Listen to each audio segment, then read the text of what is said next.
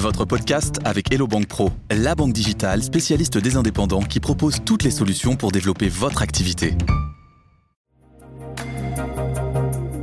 Le podcast des indépendants sur BFM Business, présenté par Ludovic Bado. Combien vous gagnez? Quel est votre chiffre d'affaires? Laurine 100 000 euros par mois. Antoine Entre 60 et 100 000. Ça, c'est votre chiffre d'affaires ou c'est vo- ou c'est votre salaire? J'aimerais bien que ce soit le salaire. Non, non, c'est le chiffre d'affaires, ouais. Kevin Le même euh, que Antoine. Entre 60 à 70 000 euros par mois de, de Ouais. chiffre d'affaires. Ouais, ouais. Florent? Et moi, je vais être le, le petit des, des quatre. Là, je viens de faire un mois à 15 000 euros. Pour moi, c'est déjà énorme. Indépendants, freelance, auto-entrepreneurs, solopreneurs, appelez-les comme vous voudrez, une chose est sûre, ils incarnent une nouvelle forme de travail et même une nouvelle ambition entrepreneuriale, celle de pouvoir travailler de partout, selon ses envies, avec le moins de contraintes possibles, sans salarié. Une indépendance qui séduit de plus en plus de Français et qui nécessite d'investir sur soi. C'est clé, car être indépendant, c'est être son entreprise. Investir sur soi en se formant pour trouver un business model fiable et pour trouver des clients à une époque où les techniques évoluent très vite. Mes quatre invités l'ont bien compris et en ont fait un business juteux. En solo, avec pour seul compagnon un ordinateur depuis leur salon, ils créent des formations business clés en main suivies par des dizaines de milliers de Français qui veulent percer. Premier invité, Antoine BM, pionnier des formations business depuis 11 ans. Chaque mois, Antoine propose une nouvelle formation en ligne. Aujourd'hui, ce sont plus de 40 000 élèves accompagnés et un chiffre d'affaires annuel plus ou moins égal à 1 million d'euros selon les années. Son credo, des méthodes simples, accessibles à tous pour vivre d'une activité en exploitant au mieux le digital. Alors moi je suis un peu le, tonton des formateurs puisque j'ai lancé ma première formation il y a 11 ans, j'en ai lancé plus de 200. Mon métier bah, c'est simplement d'aider les créateurs de contenu, notamment les débutants, à trouver un business model, à gagner de l'argent, à trouver leur audience et à vivre de leur passion. J'essaie de créer des méthodes pour les gens ordinaires, des gens qui sont pas forcément à l'aise avec la technique, des gens qui sont pas forcément euh, euh, au fait de toutes les nouvelles technologies, de tout ce qui est possible de faire aujourd'hui, de leur montrer que c'est simple en fait, de leur montrer en sortant du jargon, en sortant euh, de tous les termes techniques, de leur montrer qu'ils peuvent le faire avec des méthodes qui sont simples, avec des méthodes qui sont aussi excitantes, qui sont amusantes, qui sont basées sur des nouveautés, des choses, des hacks, des trucs que je vais chercher. Et je pense que c'est ça que mon audience apprécie chez moi, c'est que, ok, il y, y a un nouveau truc qui sort, qu'est-ce qu'on fait avec? Par exemple, ok, il y a ChatGPT qui vient de sortir, c'est génial, c'est super impressionnant, mais concrètement, qu'est-ce qu'on fait avec quand on n'est pas un pro de l'IA, quand on n'est pas codeur ni rien? Je vais créer une méthode avec euh, les prompts exacts à copier-coller, où je vais filmer mon écran, je vais montrer tout. Le but, c'est que les gens qui se disent, euh, c'est pas pour moi, je suis pas capable de faire ça, se disent à la fin de la méthode, c'est pas réservé aux sorciers. Deuxième invité, Laurine Bremer. Laurine se concentre sur une seule et unique formation à destination des indépendants. Comment trouver des clients sur les réseaux sociaux sans budget pub? Une formation qu'elle vend 3000 euros et qui lui rapporte, selon elle, 30 à 100 000 euros par mois. Je suis aussi connue sous le nom de la meuf en rouge. Donc euh, voilà, il y a beaucoup de personnes qui m'appellent plutôt la meuf en rouge. Moi, j'ai une promesse qui dit euh, faites de vos réseaux sociaux une machine à cash et à clients. Le but, en fait, c'est juste de faire prendre conscience que euh, on n'est pas obligé d'avoir de la pub, on n'est pas obligé de mettre des dizaines de milliers d'euros pour avoir un business qui tourne. Moi, euh, j'ai fait que de l'organique jusqu'à présent et ça a été très très bien. Et j'ai du coup éprouvé mes méthodes et je les ai aussi éprouvées sur des clients. Donc, en fait, j'accompagne ces entrepreneurs à créer du contenu de façon à ce qu'il soit visible d'une première part et ensuite à ce qu'ils puissent vendre. Troisième invité, Kevin Dufresne. Sa promesse Apprendre à sortir des sentiers battus pour trouver des clients rapidement. À 850 euros la formation, lui aussi déclare générer jusqu'à 100 000 euros par mois. Bonjour à tous, moi c'est Kevin Dufresne. Je fais des formations autour de ce qu'on appelle le growth hacking. Ce sont des techniques marketing euh, non conventionnelles. Ça donne un avantage déloyal dans le sens où on arrive à aller euh, beaucoup plus vite que la concurrence. Donc on peut aller trouver des clients très rapidement, trouver des emails, trouver des numéros de téléphone. C'est assez drôle parce que Ça, c'est euh, concret. Ça, c'est concret pour quelqu'un qui ne connaît rien. Ce qui est concret avec toi, c'est qu'on va pouvoir trouver des points de contact. Ouais.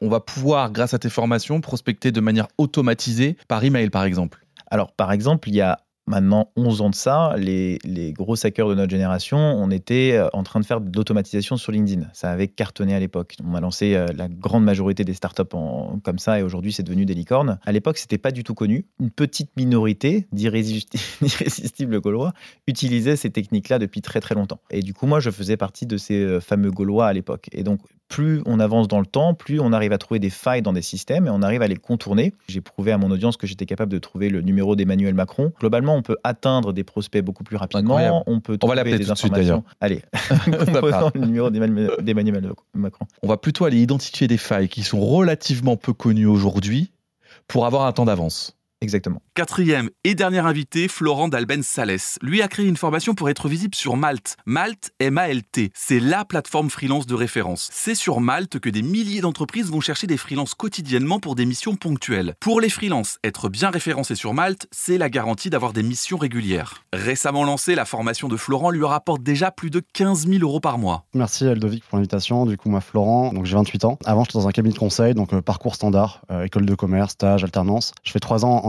agence de conseil. Ça se passe bien, mais les salaires sont, sont faibles, la perspective d'évolution compliquée. Et un jour, je découvre Malte. Tout change dans le sens où euh, je crée mon profil, je l'optimise et euh, très vite, j'arrive à faire x2, x3 par rapport à mon salaire euh, CDI pour un, temps qui est un jour, deux jours par, semaine. Donc, je commence à, pousser sur, sur Malte, accompagner des, des freelances qui se lancent dessus comment bien fixer son prix, comment se vendre, comment répondre aux clients, Donc c'est comment, comment faire pour qu'une plateforme comme Malte, en l'occurrence Malte, te génère euh, de la clientèle de manière automatisée à terme et récurrente et que tu n'aies plus besoin de prospecter. Tout à fait, c'est générer un flux de clients continu sur, euh, sur Malte et ça sans ads, en payant 0 euh, euros avec un profil qui tourne. Mais l'idée c'est de plus prospecter.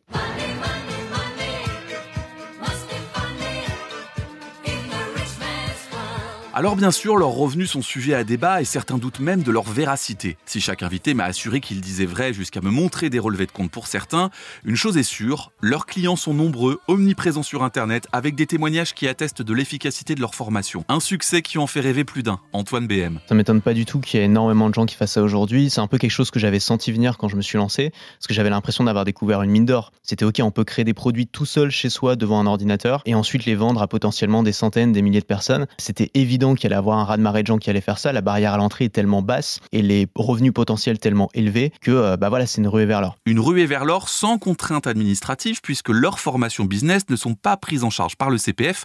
Il faut dire qu'ils ont un avis assez tranché sur le sujet. Quand la France entière a été spammée par téléphone d'arnaqueurs euh, CPF, c'est difficile derrière de ne pas associer ce mot à quelque chose de négatif. Moi, la raison principale pour laquelle j'ai jamais été tenté par ça, c'est parce que c'est un enfer administratif. J'ai envie que mon métier, ce soit de créer des méthodes et c'est pas de gratter du papier. Et donc pour moi, ça vaut pas le coup. Oui, je rejoins complètement ce que vient de dire Antoine. Je rajouterais même que euh, quand tu euh, prends une formation en CPF, comme c'est pas de l'argent qui sort de ton compte bancaire et si tu, ne mets pas ta carte bleue, tu as tendance à être moins assidu et à moins bien suivre la formation aussi. Déjà qu'on a des taux de complétion qui sont euh, pas à 100%. Ça demande énormément d'investissement d'assistanat. C'est-à-dire qu'il faut faire des papiers, il faut les envoyer, il faut suivre le, stagiaire, faut... c'est très lourd. Se faire payer, c'est très très lourd. Donc il faut au moins 3-4 personnes minimum par étudiant. Donc forcément, les prix explosent. Malgré les prix, ils cartonnent avec des clients de 16 à 70 ans de tous horizons. J'ai formé des gens de 18 à 63. Toi, Antoine Ouais, c'est pareil. Moi, j'ai pas d'avatar client et tout le monde peut se former chez moi. J'ai ma mère qui a suivi des formations à moi. Euh, j'ai des amis, euh, j'ai des jeunes, j'ai des vieux, j'ai de tout.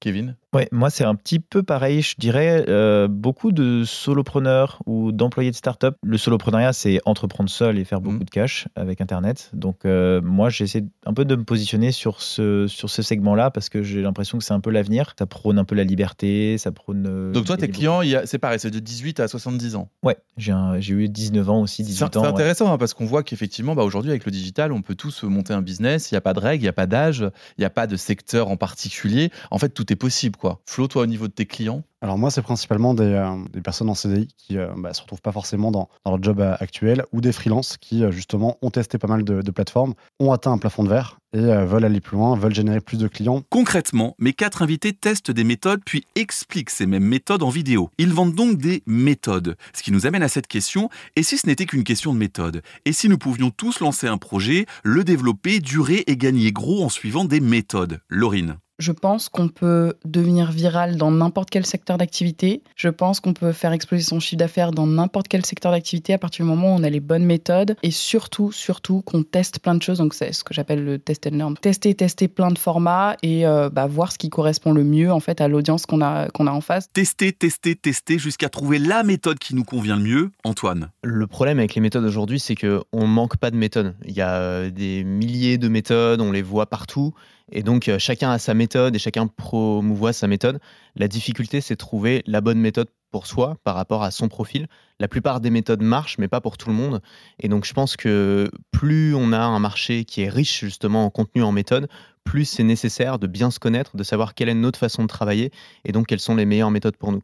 Après, je te rejoins, euh, une fois qu'on trouve les meilleures méthodes pour nous, euh, peu importe d'où on vient, si on applique sérieusement la méthode, euh, on aura des résultats. Pour Florent, c'est aussi une question d'accompagnement. Une méthode qui fonctionne pour un client potentiellement fonctionner pour les autres, mais peut-être pas avec la même efficacité. Par rapport à ça, l'idée, c'est d'être un petit peu novateur. Donc moi, par, exemple, sur, sur Malte, quand j'accompagne des, des freelances, j'ai une méthode, mais en fait, elle...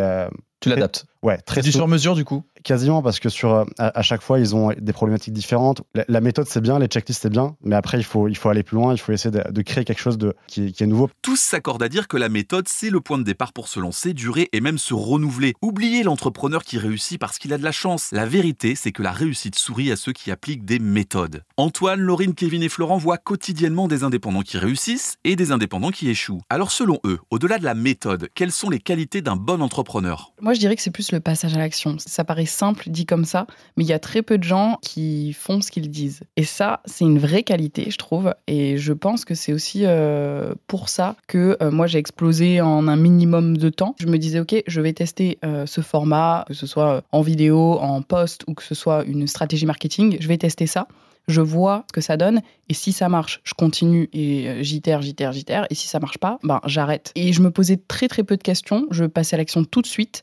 parce qu'en fait, entre le temps où tu as une idée et tu passes à l'action, tu as potentiellement des gens avec qui tu vas discuter, des choses que tu vas voir et qui vont te faire reculer. De ce que je remarque avec tous les entrepreneurs que, que je côtoie maintenant, les plus successful passent vraiment à l'action tout de suite. C'est ça, Antoine, c'est action-réaction Oui, je rejoins, euh, je rejoins Laurine. L'action est extrêmement importante et, je pense que ce qu'il y a derrière l'action, c'est une forme d'optimisme. Euh, je pense que c'est très difficile d'entreprendre quand on est sans arrêt dans les actualités négatives, quand on est sans arrêt en train de ressasser l'avenir du monde, en train de consommer du contenu qui est négatif. Ça crée pas d'énergie, en fait, la négativité. Et je pense que les entrepreneurs sont beaucoup plus que la plupart des gens sont des gens qui croient en, un avenir, en tout cas, qui pensent qu'ils sont capables d'y arriver, qui s'interdisent rien, qui sont dans une démarche, euh, ouais, dans une démarche d'optimisme et de positivité. L'une des caractéristiques que je vois très souvent des personnes qui réussissent, c'est ce qu'on appelle le growth mindset, c'est-à-dire la capacité qu'ils ont à, se mettre en résilience sur les échecs qu'ils vont avoir. C'est-à-dire, ok, il y a quelque chose qui fonctionne, je continue, il y a quelque chose qui fonctionne pas, j'abandonne. Il y a une, différence entre la détermination et l'obstination. L'obstination, c'est un peu de la psychiatrie, de continuer quelque chose qui fonctionne pas. Il y a un moment où faut juste poser des questions euh, si tu dois changer ton modèle ou pas. la détermination, c'est au contraire de pouvoir changer constamment ton modèle jusqu'à ce que ouais, s'adapter, qui fonctionne. Accepter qu'il faille changer. C'est ça. Le marché, il change tout le temps. Il y a tout le temps des nouveaux entrants, il y a tout le temps, tout le temps des nouvelles euh, offres. Les mentalités, elles changent. Les façons de consommer changent aussi. Il faut réussir à avoir une certaine vision aussi. Méthode, action, optimisme, adaptabilité. Quatre qualités qui résument assez bien ce que vendent mes quatre invités et ce qui fait leur succès.